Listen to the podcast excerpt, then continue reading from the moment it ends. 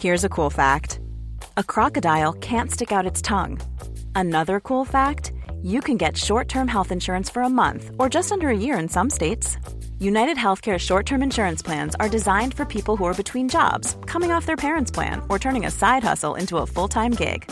Underwritten by Golden Rule Insurance Company, they offer flexible, budget friendly coverage with access to a nationwide network of doctors and hospitals. Get more cool facts about United Healthcare short term plans at uh1.com.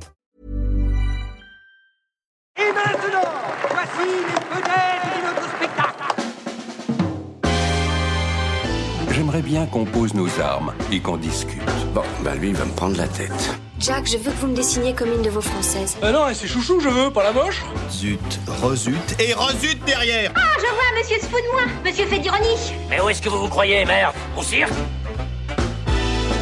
Ben ça, c'est du spectacle.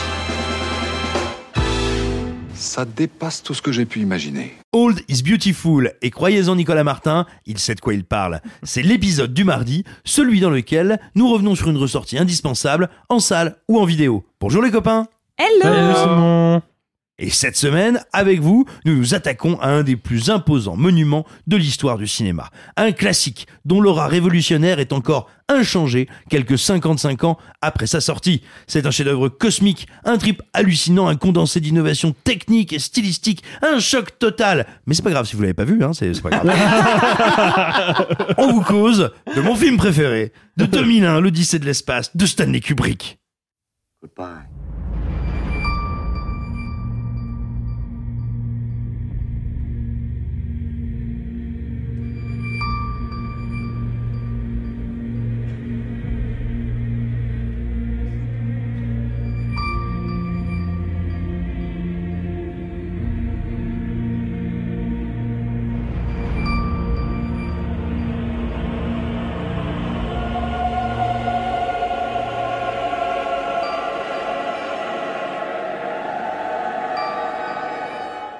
Stanley Kubrick, c'est un peu la figure du commandeur des cinéphiles, Sophie. Mais oui, euh, complètement. Et ce qui me, ce qui m'intéresse toujours avec Stanley Kubrick, c'est que c'est le réalisateur préféré de beaucoup de gens. Souvent, quand on dit euh, c'est quoi pour toi le plus grand réel, même pas forcément le préféré. Steven Spielberg. mais- Pardon, Oui. j'ai cru que c'était Oui, non, non, Pardon. on te parlait pas à toi. Non. Stanley Kubrick est d'accord avec moi. Voilà, je pose ça là.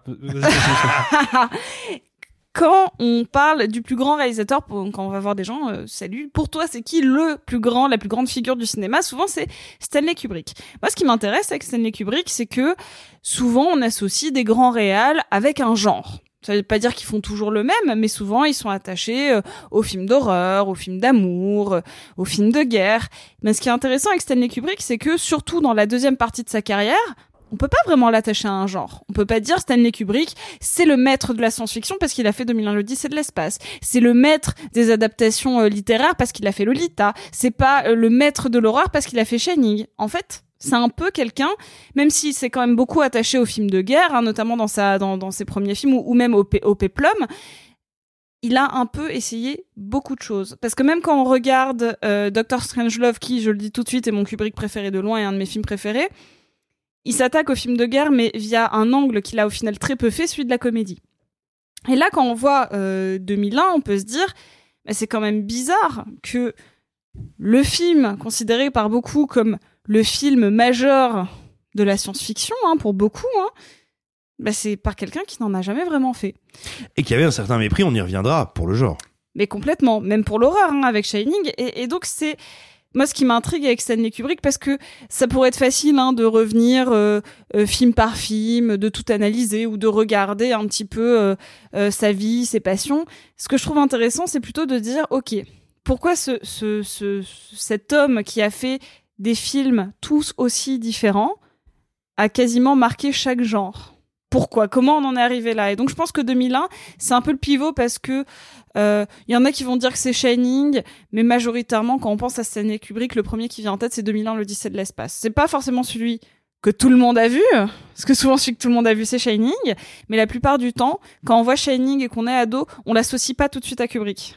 D'abord, on l'associe à Nicholson et Mm. on, l'a- on l'associe à Stephen King. C'est généralement un ou deux ans après qu'on fait Mais si j'ai vu un Kubrick, j'ai vu Shining. Et c'est, Ouais. et Ou Orange Mécanique. ou Orange Mécanique.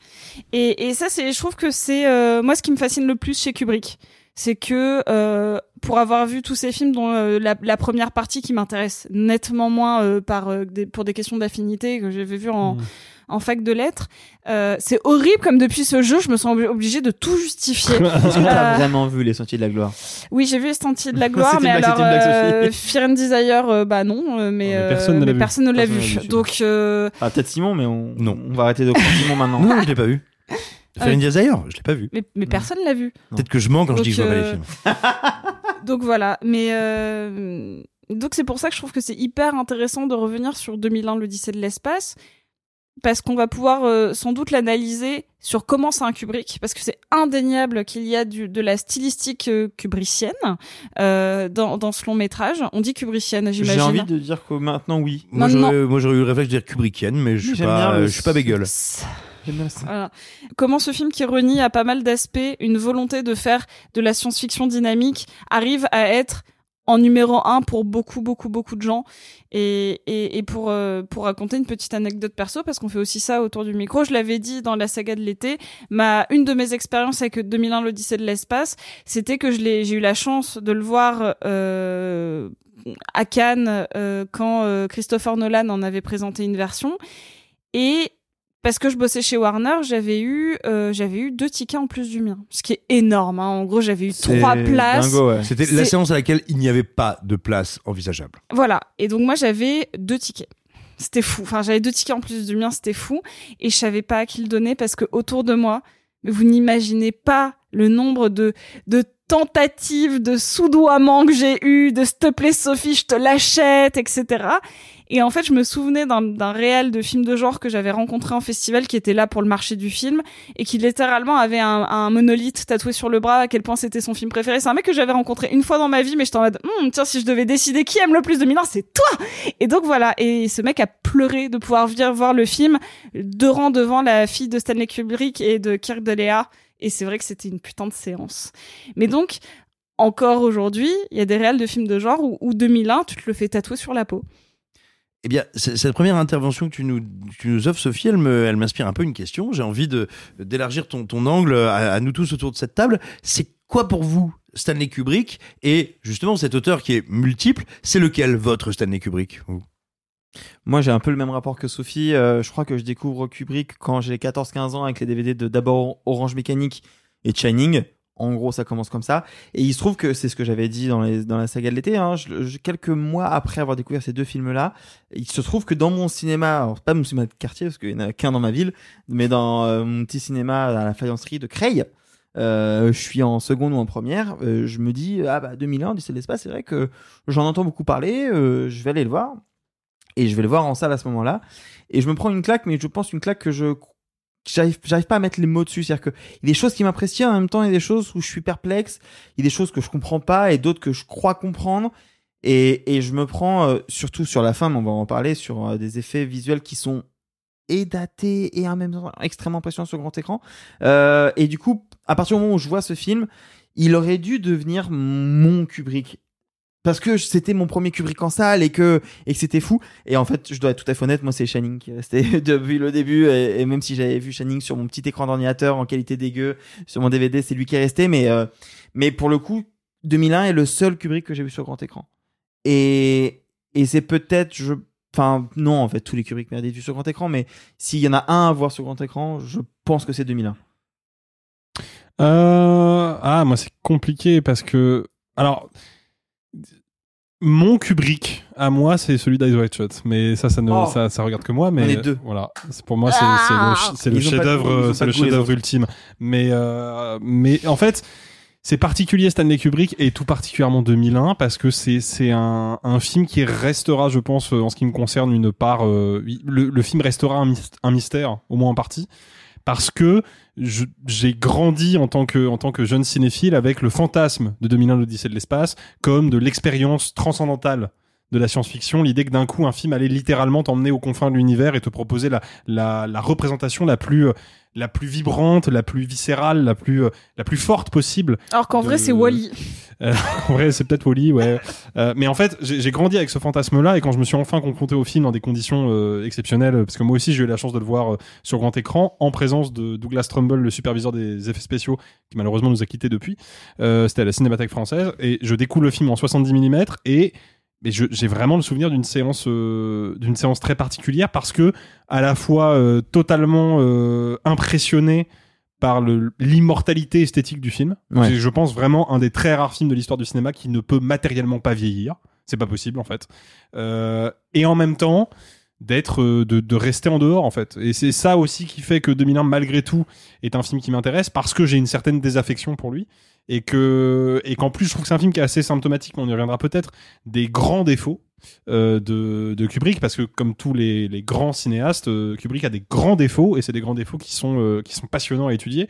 Mais mais je trouve que ouais de- 2001 c'est un film c'est un film unique déjà pour l'histoire du cinéma mais en ce qui me concerne moi personnellement c'est un film unique parce que c'est un film je sens qu'il y a une part du film qui opère chez certains qui n'opère pas chez moi et du coup c'est toujours une expérience particulière de m'y de m'y reconfronter quoi Mais euh, et toi, Simon, comment tu as découvert ce film? Oh, alors comment j'ai découvert ce film? Vous savez, il y a pas si longtemps. Il y a pas si longtemps, après une discussion avec des amis, euh, j'ai décidé que euh, il était temps pour moi de m'y confronter. Euh, Je ne voulais pas vieillir idiot. Euh, C'était il y a pas si longtemps. Non, en vrai, sans déconner, Simon, euh, pourquoi tu sais pas un film que t'as vu plus tôt? Ah, euh, j'avais j'avais pas envie. Euh, Non, mais c'est vraiment, vrai, j'ai- c'est intéressant Non, pour mais, moi, mais alors. tu vois, mais- non mais vraiment, j'avais aucune envie. Je, je vais vous dire pourquoi. Euh, donc moi, j'ai grandi avec cette idée de, de Kubrick, euh, statut du commandeur. C'est-à-dire vraiment, c'est le plus grand réalisateur de tous les temps. C'est le chaque œuvre euh, redéfinit le genre dans lequel elle s'inscrit. Chaque création serait plus grande et plus puissante que la précédente. Enfin, tu vois, quand, quand tu nais au milieu des années 80, Kubrick, c'est vraiment ça. Et puis que je commence à, à regarder les premiers Kubrick. Alors moi, j'ai pas eu de bol. J'ai enchaîné Full Metal Jacket et et et, et euh, c'est lequel autre qui est tout pété. euh, Eyes euh, Wide Shut. euh, oui, Eyes Wide Shut. Et donc je me suis dit, ah, les gens sont bêtes et je suis tellement plus doué. Bon, ce, qui était, une- ce qui était une erreur aussi. hein. Euh, mais euh, non, non, ce que, ce que je veux dire, c'est que moi, le fait de grandir avec cette statue du commandeur, déjà, ça m'a mis à distance pendant très longtemps. Parce que quand un truc est parfait, je veux dire, si c'est l'Everest, bah l'Everest, je vais attendre de le grimper quand je quand j'aurai les bonnes chaussures, ou alors peut-être que je serai jamais digne. En fait, non. Euh, Stanley Kubrick, c'est un metteur en scène majeur, c'est un metteur en scène très important. Ça n'est pas un metteur en scène ni impraticable, ni incompréhensible, ni Non. intolérable, et surtout, il n'a pas fait que des films réussis, il n'a même pas fait que des bons films. Loin s'en faut. Euh, je tiens Full Metal Jacket pour un truc assez médiocre et Eyes Wide Shut pour un super érotique M6. Euh, voilà. Mais, mais après, attention. Par exemple, Shining, typiquement, c'est un film qui m'a bouleversé, qui m'a vraiment renversé. Euh, Doctor Strangelove, oui, c'est un, alors, c'est un chef-d'œuvre également. Euh, Orange Mécanique, c'est extrêmement intéressant, même si ça a beaucoup, beaucoup vieilli. ouais Euh, vraiment vieilli. Le, le film en a pris un coup derrière les oreilles, c'est assez terrible. non les sentiers de la gloire hein. Euh, bah, bah, les Sentiers de la Gloire, pour moi, par contre, c'est intouchable. Ah, c'est intouchable. chef-d'œuvre total euh. Voilà. Mais, mais, mais donc pour dire, euh, donc il y a quelques semaines, il me restait plus que Fear and Desire et 2001 l'Odyssée de l'espace. Et honnêtement, on n'aurait pas joué euh, au Shime Game. Euh, je pense que j'aurais bien encore attendu euh, facile 5-6 ans. Ah ouais? Bah ouais, parce que maintenant il me reste plus que Fear and Desire et tout le monde me dit, t'inquiète, euh, c'est nul. Ouais mais, mais justement, enfin, puisque, tu parles de, de, de Fear and Desire et 2001 l'Odyssée de l'espace, ce qui est intéressant, c'est que Kubrick, effectivement, est un cinéaste euh, connu pour son extrême euh, perfectionnisme et pour son extrême méticulosité. Il faut savoir que 2001, on, y reviendra certainement, a été élaboré sur une longue durée, hein, c'est plusieurs années de développement, avec l'auteur de la nouvelle originale Arthur C. Clarke. Il a travaillé Kubrick donc avec des scientifiques, des physiciens, enfin tous ceux qui pouvaient euh, lui permettre de représenter non seulement l'espace, mais aussi le futur de l'humanité de la meilleure des manières. C'est pas toujours réussi dans le film, il y a quand même des trucs sidérants. C'est quand même un film qui anticipe en moins de 15 minutes les conversations par Skype, la télévision dans l'avion, Mhm. euh, le tourisme spatial, la création de l'ISS. Euh, donc, il- Un film qui date de 1968, c'est-à-dire des décennies avant tout ça. Exactement. Donc là, le film a quand même vu juste à, à bien des égards parce que Stanley Kubrick a cultivé ce perfectionnisme-là, à aller consulter, discuter avec des spécialistes. Il faut savoir quand même que le premier film de Kubrick, c'est donc un film de guerre, Fear and Desire, qui est un film autoproduit, considéré par beaucoup comme un film mal foutu, et que Kubrick lui-même trouvait nul à chier, à tel point que jusqu'à sa mort, il a tout fait pour enterrer le film, et c'est parce que il est décédé que bah, on commence aujourd'hui à redécouvrir petit à petit le film qui, a bénéficié d'une sortie Blu-ray il y a seulement quelques années, donc était un film invisible. Donc intéressant, je pense, et ça, ça nous explique un peu pourquoi 2001 ressemble à ça.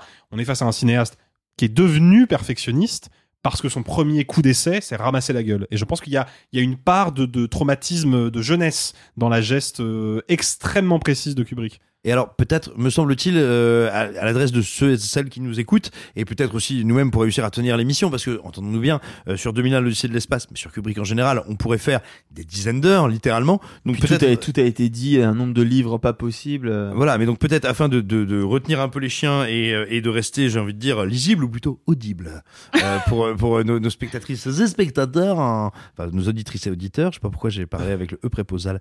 Euh, eh bien peut-être qu'on pourrait se dire que l'objectif un petit peu de, de cet épisode, c'est de donner des clés et de Ouais. donner un petit peu envie euh, à celles et ceux qui nous écoutent de découvrir le film. C'est pour ça que moi je voulais commencer par pousser un peu la statue par-dessus bord en disant voilà, euh, Kubrick c'est passionnant, mais c'est tout à fait accessible et, euh, et il faut s'y jeter en fait, c'est ça se passe très bien. Bah, justement, on parlait, euh, et, et ça te rejoint, et ça fait un bon euh, pont avec ce que disait Alexis, sur le, le côté perfectionniste à l'extrême de Kubrick, qui peut soit devenir une forme de transe, comme tu l'as très bien dit. En fait, pour moi, il y a deux films qui sont caractéristiques de ça dans sa filmo. C'est euh, à la fois 2001, l'Odyssée de l'espace, et après, il fait Orange Mécanique, et après, il revient avec Barry Lyndon. Mais pour moi, euh, 2001, l'Odyssée de l'espace et Barry Lyndon, ils ont cette même envie de casser la temporalité. C'est-à-dire que euh, dans le récit, il va changer tous les codes de narration possibles. Parce que par exemple, 2001, l'Odyssée de l'espace, c'est un film en quatre parties qui sont toutes radicalement différentes, ne serait-ce que dans leur manière de gérer le discours, surtout si on prend la première qui devient chaque nouveau film qui est fait référence encore plus célèbre. Ça a été aussi bien repris par les Simpsons que par Barbie. C'est devenu un élément pop culturel immense. Mais qu'est-ce que c'est?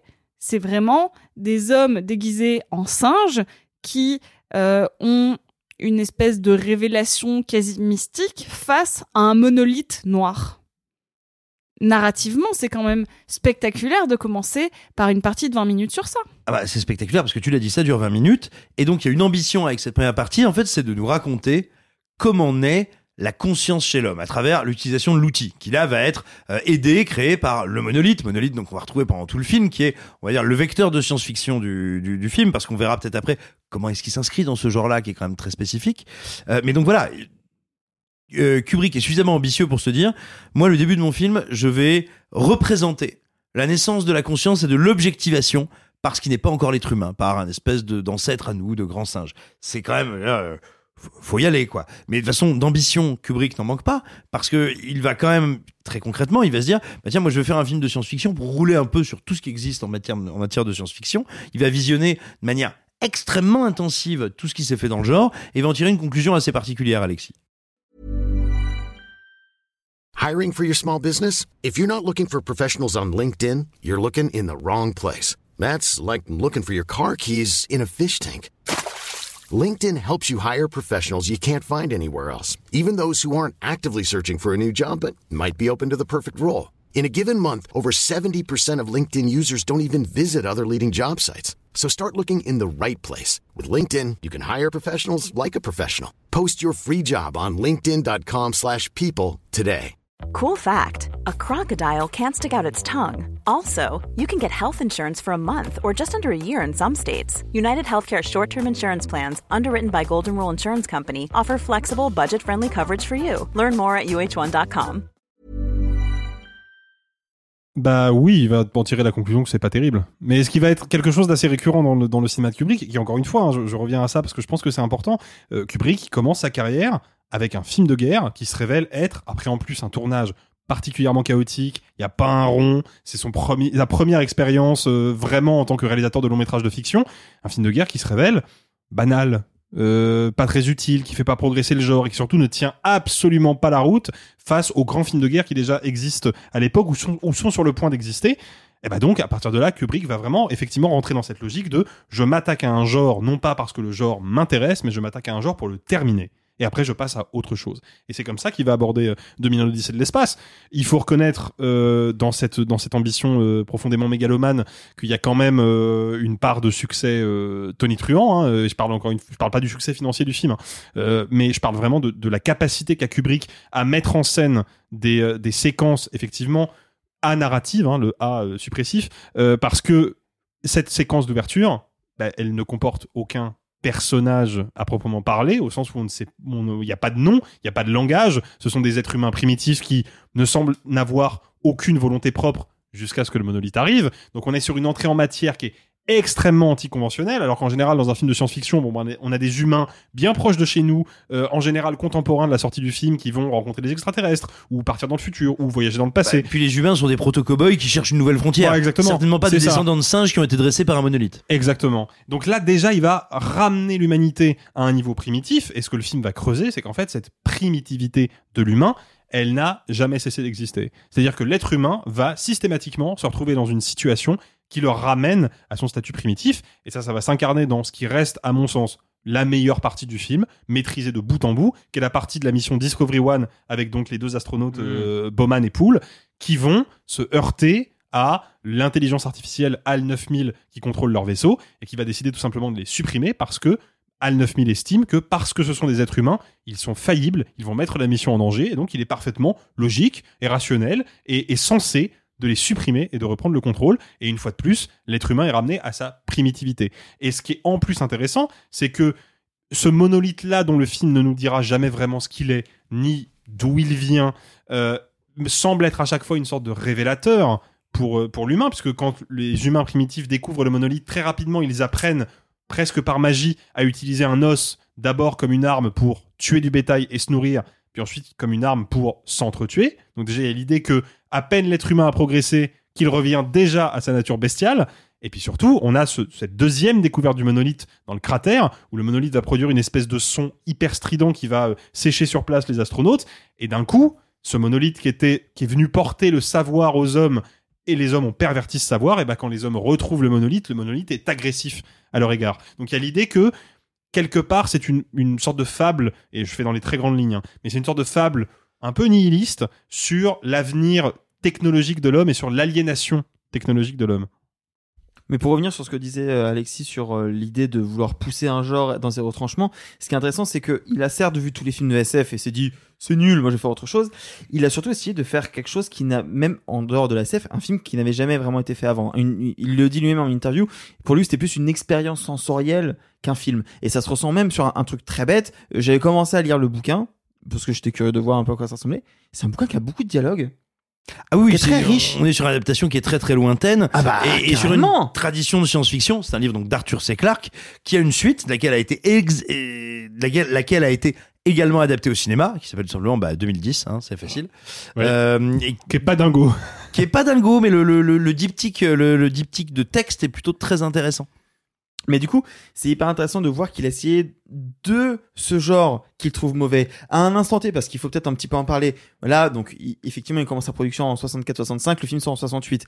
68, c'est quand même le climax de la course à l'espace. C'est-à-dire que euh, a depuis quelques années la bataille entre l'URSS et, les États-Unis. Armstrong n'a pas encore marché sur la Lune en 68. Il, marche en 69. Euh, on a déjà la guéguerre entre les deux. C'est le climax de cet imaginaire-là. Et Kubrick va pondre quelque chose qui est extrêmement euh, sensoriel, expérimental, avec bah donc 20 minutes au début effectivement avec euh, des, euh, des singes sans dialogue, euh, 15-20 minutes qui sont tout aussi expérimentales et sans dialogue, euh, pour raconter quelque chose qui est l'angoisse existentielle de à peu près toute l'humanité à cette fin, toute l'humanité occidentale à cet instant T.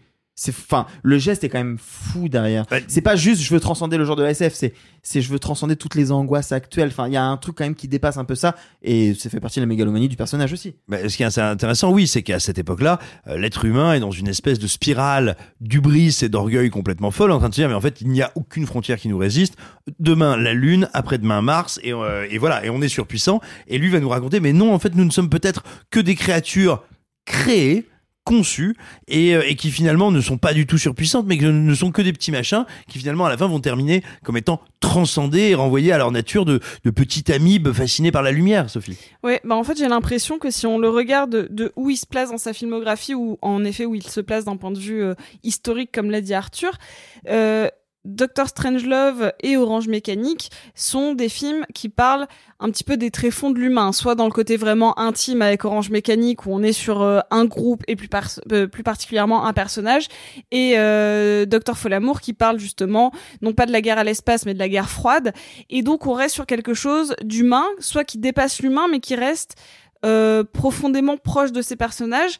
J'ai l'impression que 2001 l'Odyssée de l'espace, et c'est aussi pour ça qu'il y a sans doute un engouement à la fois euh, de la part des fans de Kubrick, mais aussi des fans de SF euh, en grande globalité, c'est que c'est vraiment sur le mystique, en tout cas selon moi. C'est la première fois, et c'est sans doute la seule fois à ce point-là, que Kubrick va dire, je ne vais pas parler seulement de l'homme, mais je vais passer de, je vais parler de ce qu'il dépasse et pas simplement de ce qu'il dépasse historiquement, c'est-à-dire je vais pas juste parler du futur, je vais parler de cette espèce de boucle temporelle quasiment dans une dans une vision déiste ou théiste de la chose, non matérialiste d'un d'une d'une vision de Dieu ou du divin, mais par contre d'une espèce de temporalité infinie qui nous réduit à quelque chose qui n'est pas vraiment incarné. Parce qu'on qu'on le veuille ou non, Kubrick à chaque fois c'est un, un, un vrai euh, réalisateur de personnages on se souvient que ce soit par des euh, par, par des costumes ou surtout par des interprétations, on a tous un ou deux personnages qui nous viennent en tête à chaque fois qu'on voit un Kubrick.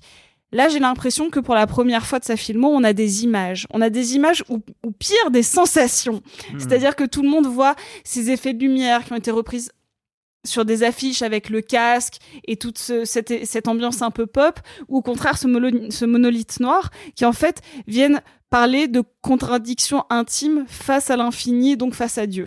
Et donc j'ai l'impression que c'est aussi pour ça que 2001, c'est une œuvre d'analyse sans fin, parce que quand on parle de qui on est, qui on sera, qu'est-ce qu'on était, d'un coup on peut non seulement parler de cinéma, mais parler d'une espèce de discussion philosophique. La grande question, c'est est-ce que vraiment Kubrick avait pour ambition tout ça ou pas? Ce qui me lance sur une question, peut-être qu'on répondra plus tard, pour Alexis, qui est qu'est-ce qui fait que le l'autre projet de science-fiction de Kubrick, c'était intelligence artificielle, Ah, bien et qu'en a fait Spielberg? Parce que pour le coup, là où je pense que Kubrick serait allé encore dans une espèce de projection sur presque l'âme, parce que là, pour moi, il parle du, du grand, du, du grand tout. Pour moi, avec intelligence artificielle, il allait parler de, de cette espèce d'âme qui nous anime ou pas et revenir à quelque chose de divin ou d'une question sur le divin.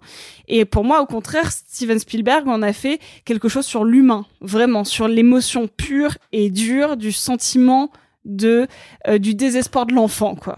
Et donc euh, une version complètement inverse de Kubrick, mais c'est mon interprétation. Oui, et puis alors, bah, en tout cas, explorons ça vite fait parce qu'on va pas, on va pas le faire peut-être pas à la fin, mais donc pas en 2-3 minutes. Mais moi, je pense que, enfin, je pense, j'imagine plutôt, parce que je pense c'est un peu affirmatif, mais euh, j'imagine qu'avec AI, il me semble que après 2001, euh, à partir, à partir d'Orange Mécanique, Kubrick va se mettre quand même presque systématiquement, et encore même un peu dans Shining, presque systématiquement toujours, quels que soient les films et les genres qu'il va visiter à partir de là, à faire toujours un peu le procès de l'époque ou de la société qui voit naître ces récits, Euh, Mm. toujours.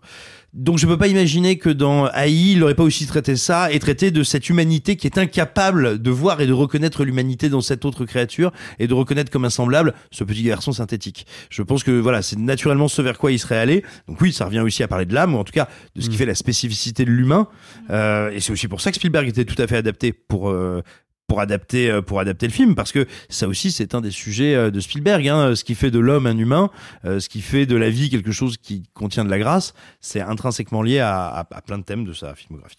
Mais est-ce que, en fait, le, là où, où la, la dualité euh, esthétique et cinématographique, euh, qu'elle soit euh, convergente ou divergente entre euh, entre Kubrick et Spielberg est intéressante, c'est que je pense que Kubrick, faut pas l'oublier, hein, euh, a, a tanné le cuir littéralement pendant des années de Spielberg pour lui demander de réaliser le film. Ce que Spielberg refusait drastiquement parce qu'il disait c'est absolument impossible que je réalise un film à la place de Stanley Kubrick, vous êtes complètement fou. Sauf que Kubrick. Laissez-moi, bah, monsieur. Kubrick malheureusement est décédé juste après avoir fait le premier montage d'Eyes Wide Shut, Shut, pardon, et, euh, et Spielberg a pris la main pour lui rendre hommage. Mais je pense que ce qui est fascinant, c'est que les deux cinéastes incarnent, en fait, pour moi, les deux faces d'une même pièce. C'est-à-dire qu'on a d'un côté le, cinéaste qui atteint le niveau de, perfection euh, vertigineuse et quasiment mystique, après laquelle euh, Spielberg a, a couru euh, pendant une certaines parties de sa carrière. Je pense que depuis le début des années 2000, c'est plus le cas. Mais, mais il a couru après un, à un certain moment. Ça, et encore, ça dépend. Hein, son euh, son euh, West Side Story est Oui. pas loin de, de courir après une certaine perfection technique, hein, une certaine perfection du geste. Oui, mais toujours, toujours avec une espèce de fougue qui n'est pas celle de Kubrick. C'est-à-dire que là où, là où la perfection de Kubrick, justement, je la trouve euh, souvent vertigineuse et assez mystique, c'est que- et c'est quelque chose que j'ai mis des années à, à réceptionner correctement, c'est que c'est une perfection froide.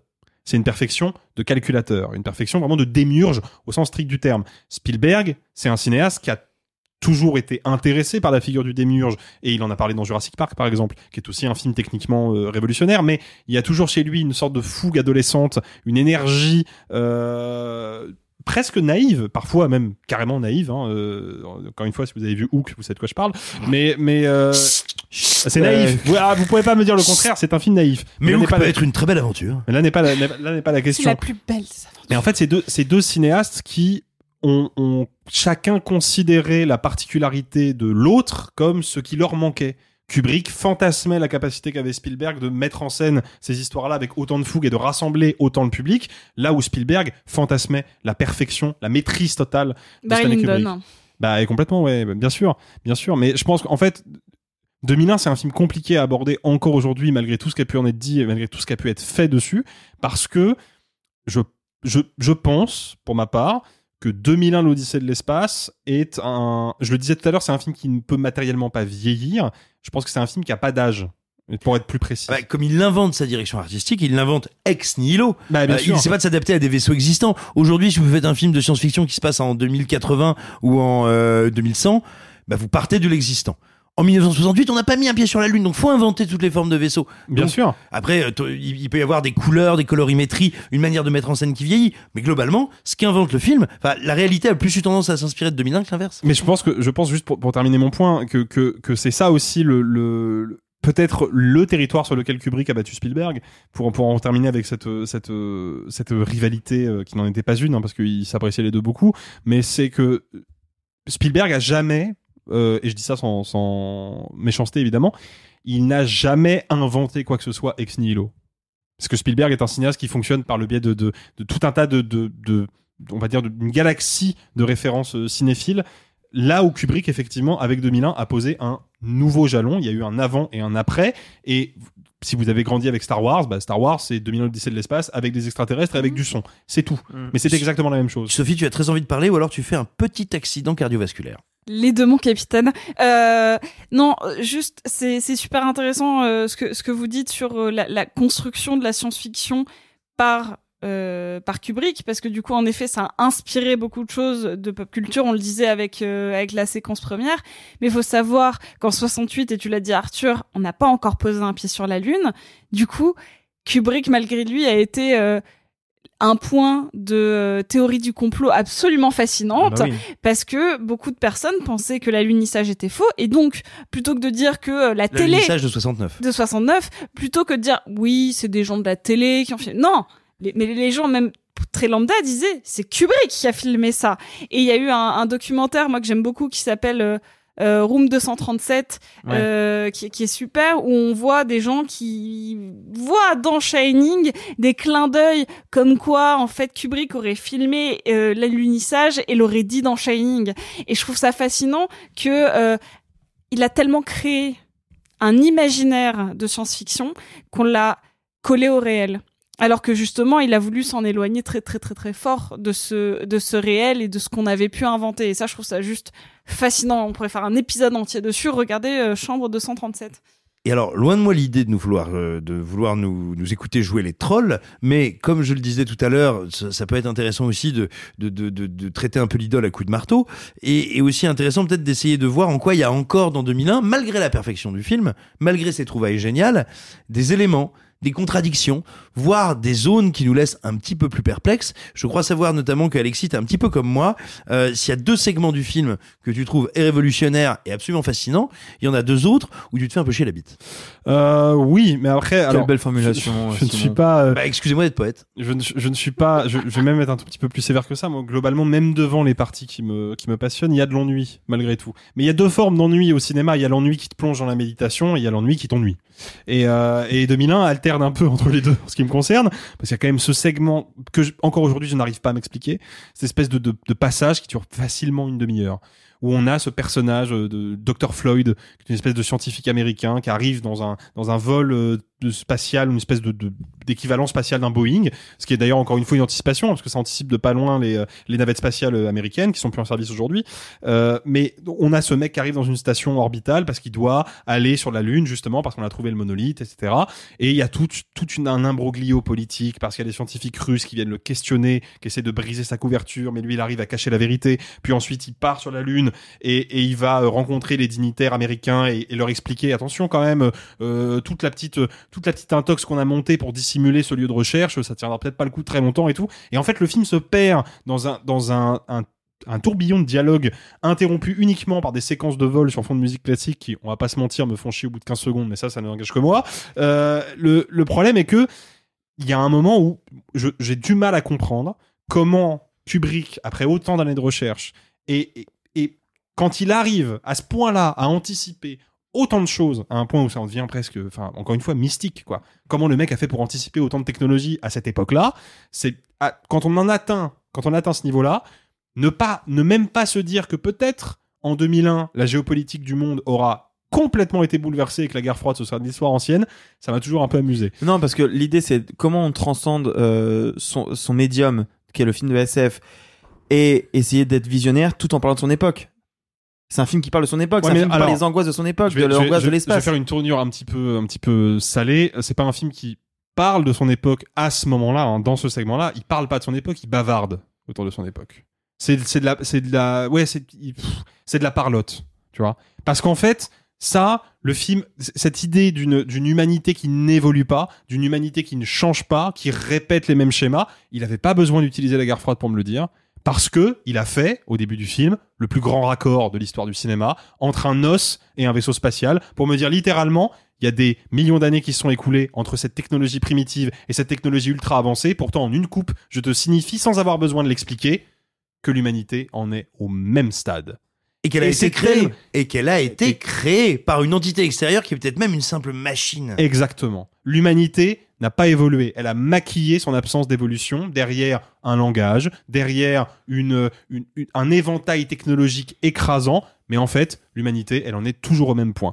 Et quand tu arrives à l'expliquer de manière aussi brillante, avec une coupe aussi impactante, derrière, me le réexpliquer et me le surligner avec 25 minutes de dialogue, j'ai un petit peu de mal à l'avaler quand même. Surtout que Kubrick lui-même avait dit J'ai essayé de créer une expérience visuelle qui contourne l'entendement de ses constructions verbales pour pénétrer directement l'inconscient avec son contenu émotionnel et philosophique. Je coupe le. Ouais, mais la... ça, c'est pour le- notamment la dernière partie, non?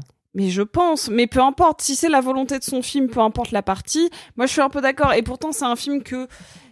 C'est c'est loin d'être mon Kubrick préféré, et je suis un peu d'accord avec mes deux camarades que c'est un film qui m'ennuie un peu. Euh, mais en fait, je, trouve que cette partie-là, c'est sans doute celle que j'oublie à chaque fois. Celle-là, je la zappe de mon cerveau, la deuxième partie, parce que ben, je trouve qu'elle est en, en- presque en incohérence avec le propos du film. Donc, je la trouve pas désagréable, mais je trouve que ça perd cette espèce d'expérience sensorielle qu'il nous offre et qui nous plonge dans une espèce de transe. Et là, bah, on revient au dialogue, alors que il y, a- y a des films, je trouve pas du tout que ce soit un mauvais dialoguiste en plus, enfin, euh, ou en tout cas un mauvais metteur en scène de dialogue, parce que c'est la force, par exemple, de Doctor Strangelove. Je reviens beaucoup dessus, mais même sur Lolita, je trouve qu'il y a une, Hmm. une manière de filmer dialogue qui est super intéressante. Là, elle est pas inintéressante, mais je trouve qu'elle dessert un chouïa le propos euh, des deux premières parties. Je trouve qu'elle elle, elle, elle est un peu moins forte. Si je dois me faire l'avocat du diable, parce que c'est un film que j'ai pas vu depuis quelques années, pour être tout à fait honnête et transparent avec vous, euh, l'intérêt de cette construction en quatre parties, c'est que après cette introduction qui est magistrale, on a cette humanité qui est euh, prétentieuse et éperdue de, de vouloir aller plus loin, et en fait, qui va dans tout le long du film? Essayer de chercher l'origine de d'où on vient, qu'est-ce qui fait que nous sommes là où nous sommes, qu'est-ce que c'est que ce monolithe en fait?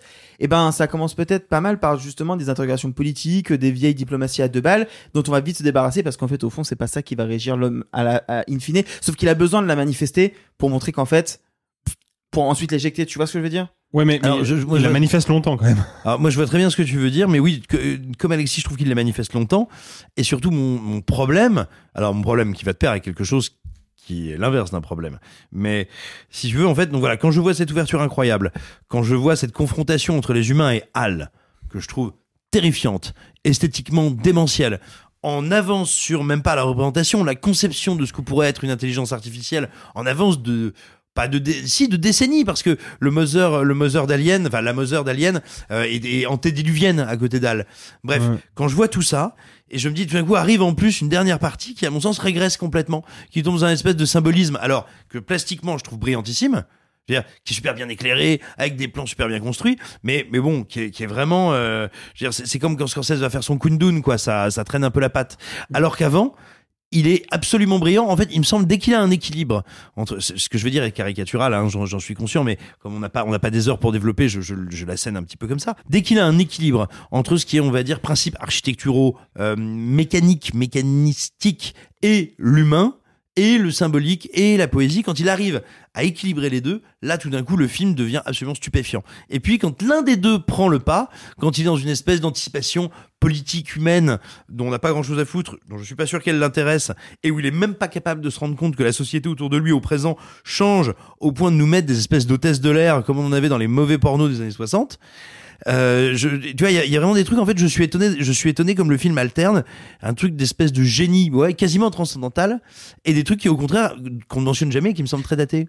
En fait, moi, je le perçois comme étant euh, justement cette évolution de cette humanité qui cherche des, sol- des, des solutions. Et si je me trompe pas, dans cette deuxième partie, on croit que euh, le, les ondes électromagnétiques euh, émises par le monolithe sont des extraterrestres. Et donc, il y a un peu toute cette notion de chercher le créateur, mais en fait, chercher autre ailleurs. Et ce qui est fait la force du film, c'est que bah il y a pas d'autre et il y a pas d'ailleurs en fait. C'est juste un éternel recommencement pour ça, tu es obligé de passer par un segment où justement c'est manifesté concrètement par des êtres humains débiles, par des clichés, par des stéréotypes pour essayer de les démolir par la suite. Ensuite, effectivement, de la manière qu'il commence par un effet de style de 20 minutes au début, il peut pas conclure par autre chose que 20 minutes de style à la fin. Et moi, je trouve que c'est un parallèle vraiment symétrique entre cette introduction de 20 minutes et cette fin de 20 minutes. Et et en plus, on a cette idée, encore une fois, je parle d'un souvenir de quelques années, mais on a l'idée que ce tunnel de lumière, c'est extrêmement long. Ça doit durer quelques minutes, pas plus. En fait, t'as toute cette notion Mm. de lui qui trouve le, le lui vieux, de, de lui qui devient euh, le fœtus. Le Enfin, fœtus, c'est- ouais. En fait, c'est une expérience sensorielle qui, enfin, moi, je sais, je me souviens en tout cas, d'où d'où je me place.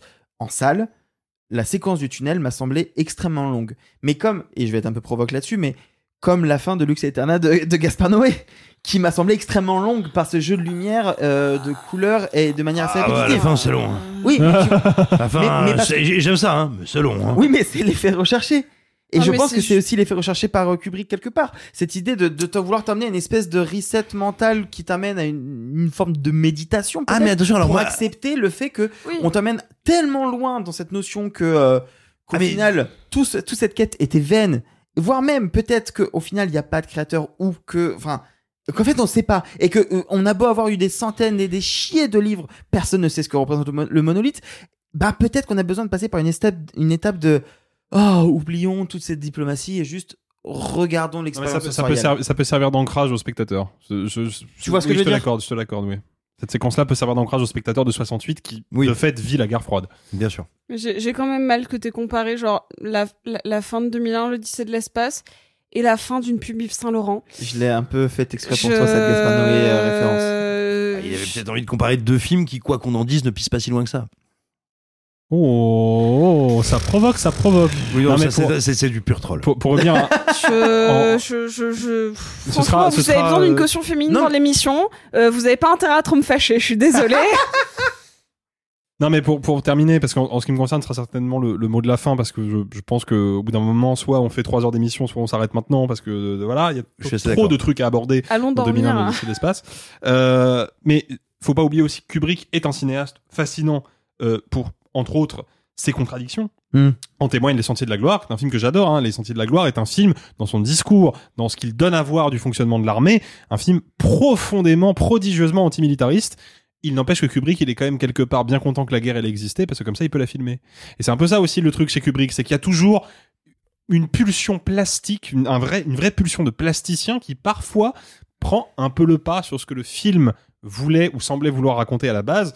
Et ça peut être le cas aussi, par exemple, dans Barry Lyndon. Hein. Barry Lyndon, on a quand même ces grands défilés militaires. On sent que Kubrick, il aime ça. Il aime les grands défilés où tout est bien ordonné, là où tout est bien en ligne, où il peut faire des beaux travelling et des beaux zooms, même si c'est pas du tout le propos du film. Et c'est affreux, c'est horrible, parce que vraiment la guerre c'est affreux, mais c'est affreux, mais c'est joli. Voilà, c'est affreux mais c'est joli. Et il y a un peu ça aussi dans 2001 l'Odyssée de l'espace. C'est qu'il y a quelques moments où je trouve que Oh non, le- là, je suis quand même vraiment pas. il y a quelques Ouais, moments où je je trouve que la pulsion plastique de, de, de Kubrick prend un tout petit peu trop de place. Pas quand tu veux essayer de, de toucher du doigt la mysticité euh, via un effet visuel quasi hypnotique. Je trouve qu'il y a une Ah mais je vraie parle pas, attention, je parle pas du tunnel de lumière. Hein. Je parle pas de Ah. ça. hein. Je parle vraiment de la cinquième ou sixième ou septième scène de les vaisseaux qui dansent dans l'espace. Tu vois Parce que Non, ça, je sens que ça l'excite plastiquement. Mais, mais parce Il y en a en- beaucoup. on hein. en a pas parlé, mais c'est quand même des maquettes Non, mais je gigantesques. sais, mais non, mais je suis d'accord. Une technique qui est quasi révolutionnaire. Euh, il essaye de renouveler une manière de filmer l'espace, mais il l'essaye pas, il renouvelle le fou. Enfin, C'est même une technique révolutionnaire tout court parce Bah- que le bah cinéma a ouais, inventé euh, une technologie qui est donc le en motion fait- control. donc en fait, c'est Comme un- Avatar. donc c'est un peu logique qu'il en profite et qu'il joue avec ses joujoux. Enfin, ça on peut pas lui reprocher. Comme Oui. Avatar. Pardon. Bah, je lui. Je, Ok. non, mais c'est vrai. Non, mais Mais oui, mais, Mais non, mais ça je ne lui faire un grand film. Je ne lui Mais reproche pas. c'était pas nécessaire non plus Non, de faire Avatar 2, mais pourtant il y a Déjà- des gens. je ne lui, je ne lui reproche pas. Il y a quand même une, di- une différence fondamentale entre 2001 et Avatar 2. hein, c'est que je pense pas qu'il y ait un seul plan d'Avatar 2 qui soit filmé pour quelqu'un d'autre que le spectateur. Alors qu'il y a des plans dans 2001 l'Odyssée de l'espace, comme dans tous les films de Kubrick, qui ne sont filmés que pour Kubrick lui-même. Et ça a toujours été moi ma grande limite avec le cinéma de Kubrick, c'est qu'il y a des moments où je sens que je ne suis plus dans son dispositif parce qu'il n'a plus besoin de moi et plus envie que j'y sois.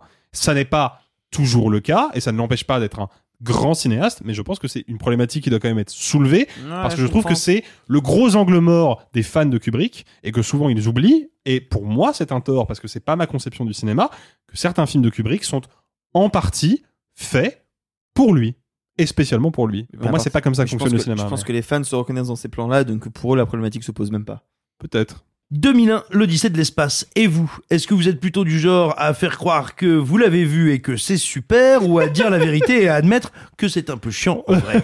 Simon, Simon, tu peux nous le dire maintenant. Est-ce que tu l'as vraiment vu? Non, mais vous êtes incroyablement relou. Ils m'ont pas- ils m'ont ils m'ont cuisiné, ils m'ont cuisiné en tarif pendant 20 C'est minutes. vrai Insupportable, insupportable. On a plus confiance. Il y a quelque chose qui s'est brisé pendant ce jeu, de toute manière. Des merdes. Euh, vous aimez les cartes et vous aimez les blanches, c'est l'heure de la carte blanche. Et ça tombe bien, parce qu'Arthur, tu veux nous parler d'Agnès Varda, qui était blanche et qui désormais a la carte, comme on dit. Oui, je voulais vous parler un petit peu d'Agnès Varda, euh, bah pour, pour une raison qui est simple, c'est que vous ne pouvez pas échapper au, du fait qu'elle est célébrée cette année à peu près partout. Euh, cet été, il y a eu deux expositions, une à Arles et une à Los Angeles. Actuellement, il y en a une assez conséquente à la Cinémathèque française, Viva Varda, en même temps que sont édités quatre livres sur sa vie, des, de photographies, et que sont réédités dans un gros coffret euh, Arte Édition, euh, quasiment tous ses films. Et du coup, ça m'a amené à, à me poser une question de pourquoi célèbre-t-on autant Agnès Varda qui, il y a quelques années, était un petit peu, voire même totalement, euh, oubliée et mise de côté. Moi, je vais être tout à fait honnête et transparent avec vous. Euh, N'ayant pas une euh, formation euh, classique, blablabla, et ayant très peu de connaissances en, en nouvelle vague, j'ai découvert Agnès Varda avec le film avec JR, euh, Visage Village, en 2016 ou 2017. Et je pense que c'est le cas de plein de gens. Et je, aussi. et je pense que c'est le cas de plein de gens. Sauf que depuis que ce film est sorti il y a 6-7 ans, euh, ben, du coup, on a, on a redécouvert une carrière. Et on a redécouvert une carrière d'une femme qui faisait des films de la nouvelle vague avant vraiment la nouvelle vague, qui a, a, a influencé mais des tas de cinéastes. Et on se rend compte qu'en fait, Martin Scorsese, il en parle depuis déjà 20-30 ans. On se rend compte que elle a fait des films où on peut croiser euh, Robert De Niro, par exemple. Enfin, on se rend compte que c'est quelqu'un qui a été très importante et qui a été mise de côté. Alors, est-ce qu'elle a été mise de côté parce que c'était plus stylé de parler de Truffaut et de Godard? Je sais pas. Le fait est que depuis quelques années, on reparle d'elle euh, et qu'on se rend compte qu'en fait que son cinéma est hyper actuel. Disons qu'elle a une vision euh, déjà très critique de euh, l'hétéronormativité de la société dans les années 60, 70, 80. Elle est très en avance sur son temps et on peut regarder certains de ses films comme Le Bonheur ou, ou, ou moi j'aime vraiment, vraiment, vraiment beaucoup euh, Les 5 nuits de, de Simon Cinéma et se rend compte à quel point c'est moderne, expérimental et novateur pour son époque et même encore aujourd'hui. Et c'est peut-être pas anodin que, que ça ressurgisse de cette manière euh, aujourd'hui. Si j'en parle, c'est aussi parce que pour accompagner cet élan sur Netflix, euh, il y a six ou sept films d'elle qui viennent d'être mis en ligne. Donc c'est vraiment pour le coup accessible un peu à tous. Et ce sont pas des films difficiles à regarder. Moi, je vais pas vous mentir, il y a plein de films de Godard où j'ai du mal. parce que j'ai du mal avec ces codes-là, que je ne connais pas, parce que je trouve ça, parce que je trouve ça difficile d'accès. Agnès Varda, ça l'est pas. Agnès Varda, même quand elle va dans le plus expérimental, c'est d'une telle beauté qu'en fait, au final, ça vous surtout, c'est toujours du jeu. Avec, euh, avec Agnès Varda. Euh, le, le jeu chez Godard, c'est souvent un labyrinthe qu'il a pas terminé de dessiner, dont il a perdu la clé, puis comme il vient de te crever les yeux pour te retrouver, c'est pas facile. Et, en- et ce qui est fou avec ça, c'est que je pense que Go- Godard fait partie de, de cette trame-là de cinéastes qui étaient érudits quand ils ont commencé le cinéma. Ce qui n'était pas le cas d'Agnès Varda. Agnès Varda, elle le dit volontiers, elle, elle a découvert le cinéma en fait euh, quand elle a commencé à traîner avec Jacques Demy et que c'est lui qui a commencé à l'emmener souvent au cinéma. Je crois même, si je me trompe pas, que quand elle fait la pointe courte en 54, elle avait même pas vu une dizaine de films. Elle connaissait pas ces codes-là. Quand elle va aux États-Unis faire ses documentaires sur euh, Black Panther euh, ou autre ou euh, Salut les Cubains, etc., elle parle pas anglais. Donc elle a ce côté elle, elle y va, elle se pose pas de questions et ça mène des trucs incroyables. Moi, par exemple, j'adore les glaneurs, les, glaneuses et les glaneurs. Enfin, c'est un cinéma qui est tellement complet, qui va du documentaire au pur drame, à des choses qui sont d'une beauté incroyable. Je, je, je trouve ça très chouette qu'on reparle d'elle. Euh, c'est sans doute vraiment d'une tristesse infinie qu'on ne l'ait pas mise en avant plus tôt. Et euh, donc, si vous avez l'occasion euh, d'aller découvrir les expositions, de découvrir son cinéma. Je sais pas quelle est la meilleure porte d'entrée. Peut-être que que justement la pointe courte, vu que c'est son premier long, semble être un point intéressant. Je sais pas. Tout le monde parle de Cléo de 5 à 7 que je reconnais ne pas avoir vu. Cléo de 5 à 7, c'est vachement. C'est de- récit super simple, ça dure très peu de temps, c'est en temps réel. Certes, c'est en noir et blanc, c'est ultra accessible, c'est une très bonne porte d'entrée. Moi, j'aime vraiment vraiment beaucoup le bonheur. Et, euh, et une fois que vous aurez un peu cerné qui est Agnès Varda, allez un peu vers ses documentaires. Elle a fait des cours, euh, des cours documentaires qui sont vraiment géniaux. Bah, franchement, le Black Panther qui était sur Mubi pendant un temps est, est vraiment super. Et après, laissez-vous emporter par euh, Les 101 vies de Simon Cinéma que je trouve incroyable. Mais vraiment un de mes films préférés. Alors, je l'ai découvert il y a quelques mois. Il est dans mon panthéon à tout jamais. Il y a une scène de fin. Je le dis à Sophie parce que euh, parce qu'on on est en eye contact avant moi je raconte ça. C'est en gros Michel Piccoli qui représente Monsieur Cinéma et t'as Julie Gaillet qui est une étudiante qui va le rencontrer et donc il joue à moitié son propre rôle et en même temps il interprète le cinéma à part entière. Et donc il y a des gens qui vont venir au fur et à mesure raconter les histoires de leur relation avec Monsieur Cinéma qui est en fait Piccoli mais pas vraiment. Donc c'est très méta. Et à la fin, t'as même un segment où t'as Catherine Deneuve et Robert De Niro dans une barque qui parlent d'un truc qui n'a rien à voir parce que c'est aussi ça un point du cinéma. Enfin franchement c'est un film qui est qui est exceptionnel et, et de manière générale Agnès Varda est, je pense, plus intéressante que Truffaut et Godard. Et moi, j'aime étrangement, parce que je sais bah, qu'il est pas particulièrement apprécié, mais j'aime beaucoup euh, Jane B par Agnès V. Euh, bah écoute, je suis sûr que quand je le verrai, je penserai comme toi. Parce que c'est un film donc, qui raconte. euh, Alors non, je pensais à, à ce documentaire sur Jane Birkin, évidemment, mais non, non, je pensais pas à ça, pardon. Je pensais au film qu'elle a fait avec Jane Birkin, basé sur ce dont le documentaire raconte la naissance, qui est le premier film écrit par Jane Birkin, qui est Kung Fu Master. Ok. Kung Fu Master, qui est euh, Jane Birkin, qui joue avec sa fille, Charlotte Gainsbourg, qui joue vraiment sa fille, et dont le copain, le camarade de classe de Charlotte Gainsbourg, qui est incarné par Mathieu Demy, va, enfin, elle va tomber amoureuse de cet adolescent, qui est un collégien. Et donc ça s'appelle Kung Fu Master. Ça s'appelle Kung Fu Master parce que c'est le nom du jeu d'arcade auquel il joue au bar euh, dans les années 80. Bref, il y a, il y a, y a- non mais c'est c'est fou quand on se plonge dans la filmographie de cette cinéaste de se rendre compte à quel point chaque film est différent. On parlait de Kubrick il y a quelques instants, mais je pense que Santoine Nilois n'a rien à voir avec Le Bonheur, qui n'a rien à voir avec Le Glaneuse et les Glaneurs, qui n'a rien à voir avec Visage Village, qui n'a rien à voir avec euh, Kung Fu Master. Enfin, c'est c'est c'est dingue. C'est dingue et c'est peut-être pas pour rien qu'on parle autant d'Agnès Varda aujourd'hui et, et je voulais juste euh, le mentionner à cette occasion-là. Merci Arthur, merci à tous. Merci Simon. Merci. Nous, on se retrouve vendredi pour le prochain épisode de Réalisation Trucage avec un programme chargé, puisque nous attendent le nouveau Kugloff de Martin Scorsese, l'année bien difficile de Toledano et Nakash, mais aussi Linda, parce que Linda, elle veut du poulet. Bye les amis et gloire au passé. Messieurs, il n'est de bonne société qui ne se quitte.